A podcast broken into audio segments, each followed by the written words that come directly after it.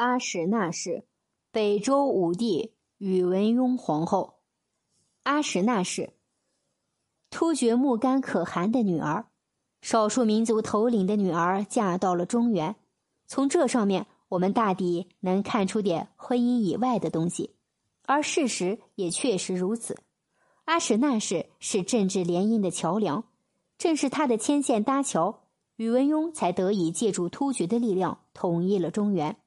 当时北方的草原原本是由柔然占据着统治地位，突厥也是被柔然踩在了脚下，受尽了屈辱。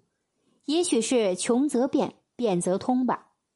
突厥在这样的一种情况下，居然奇迹般的击垮了强大的柔然，顺利崛起，成了北方草原新的带头大哥。而大哥的领导者正是阿史那氏。此时，在南方的中原。北周和北齐都在蠢蠢欲动，试图统一中原。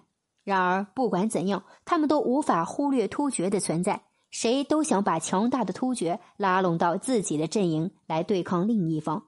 当时的北齐因为几位昏庸无能的皇帝折腾，已经元气大伤，大势渐去。当然，北周也着实好不到哪里去。十八岁的宇文邕已经是宇文护换的第三位皇帝了。一方面，宇文邕也关心着自己的身家性命，说不定什么时候就被宇文护给废了，甚至性命不保。让他在这样的状态下去考虑统一中原大业，实在够呛。所以，如果能够得到突厥的帮助，宇文邕身上的压力就可以减少很多。所以他想出了和亲这样一种最简单也是最行之有效的方法。但是。事情并没有宇文邕想象的那般顺利。宇文邕的老爹宇文泰在位的时候就曾向突厥提出和亲，突厥那边本来都已经答应了，后来不知道为啥又出尔反尔。宇文泰没能等到突厥的公主嫁过来就去世了，突厥的那位公主也逃过了一劫，要不然年纪轻轻就成了寡妇，应该没有人喜欢这样的事发生吧？宇文邕坐上皇帝的宝座了。便轮到他去完成他父亲的夙愿，娶个突厥公主做老婆，从而借助突厥的力量一统中原。既然是向人家求婚，宇文邕知道礼品和诚意的重要性，所以他三番五次的向突厥进贡，不停的强调北周与突厥联姻的好处。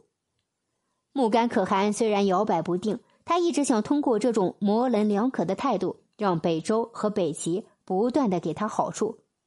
不过这次面对宇文邕的游说攻势，他也有点招架不住了，就答应将自己另一个十来岁的女儿嫁给宇文邕。这下宇文邕开心了。原本他以为这会是一场持久战，但没想到突厥答应了。不过后面发生的事情着实让宇文邕心凉了半截。显然他高兴的太早了。北齐人知道，如果这桩婚事成功了。统一中原的天平就会倾向北周那边了，所以北齐必须竭力阻止这桩婚事。他们就暗中找人挑拨北周和突厥的关系，偏偏又遇上了一个不讲信誉的突厥首领，最终木干可汗悔婚了。值得称赞的是，宇文邕并没有因此而放弃与突厥联姻，而是一直在努力着，不懈的努力加上利益的驱使，终于。再次让突厥答应了这件婚事。保定五年，时年二十三岁的宇文邕派出了一支豪华的迎亲队伍去迎娶突厥公主北周的准皇后。不过事情还真没有那么顺利，北齐人再次挑拨了北周与突厥的关系，同时他们自己也试图与突厥联姻。突厥也真够遭人鄙视的。居然又一次悔婚，同时答应将自己的女儿嫁给北齐的后主高纬。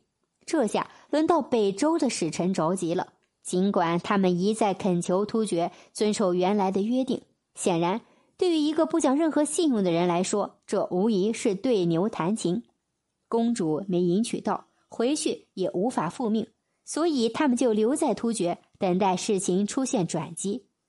也许是天助宇文邕吧。此时，草原的天气突然变得恶劣起来，大风加雷暴，使得长期居住在草原上的突厥人居所损失了大半。这时，木干可汗有些心虚了，他怀疑这是不是老天在惩罚他？毕竟三次悔婚实在太不像话了。天意难违，这次木干可汗终于下定决心把女儿嫁出去了。至此，和亲算是成功。这起迎娶的过程前后持续了四年，要是再算上更早之前折腾的那几年，前前后后竟然持续了八年。此时的宇文邕已经二十七岁了，而突厥公主也十九岁了。在那个崇尚早婚的年代，这位公主已经算是一个大龄女子了。不过，人家是公主，不愁嫁，而且成了中原的皇后。不过，我们可以想象，一桩完全为了政治利益而促成的婚姻，两人之间几乎毫无感情可言。加上木干可汗千方百计、一而再、再而三的刁难北周，这换做平常人都无法接受，何况是堂堂的一国之君宇文邕呢？所以，宇文邕冷落皇后阿史那氏也在情理之中了。当时，武帝特别宠爱的一个外甥女窦氏。刚刚五六岁，武帝对皇后冷漠的态度，连他都看不下去了，就劝他的舅舅武帝说：“四边未尽，突厥尚强，愿就义勤五位，以苍生为念。但需突厥之助，则江南、关东不能为患矣。”这句话的意思是说，现在中原还没统一呢，您需要借助突厥的力量去统一中原，所以您得对皇后好点呀。这个小女孩是谁呢？就是后来的嫁给唐高祖李渊，并生下李世民兄弟的太穆皇后。自从这次谈话以后，武帝宇文邕对皇后的态度改变了很多。尽管他心里有一千个一万个不愿意，但谁让他要借助自己老丈人的力量去统一中原呢？九年的夫妻生活，阿史那氏并没有能够生下一儿一女。三十六岁的宇文邕去世的那年。阿史那氏刚刚二十八岁，丈夫的去世对她来说，不知道是不是一种解脱。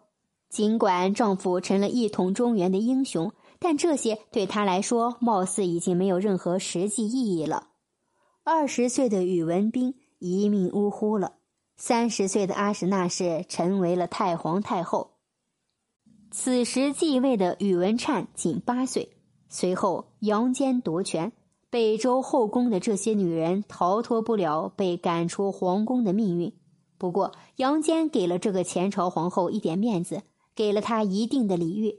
就在九岁的宇文粲被毒死后，又过了一年多的时间，阿史那氏去世，时年三十一岁。杨坚将她葬入了武帝孝陵，上谥号为武德皇后。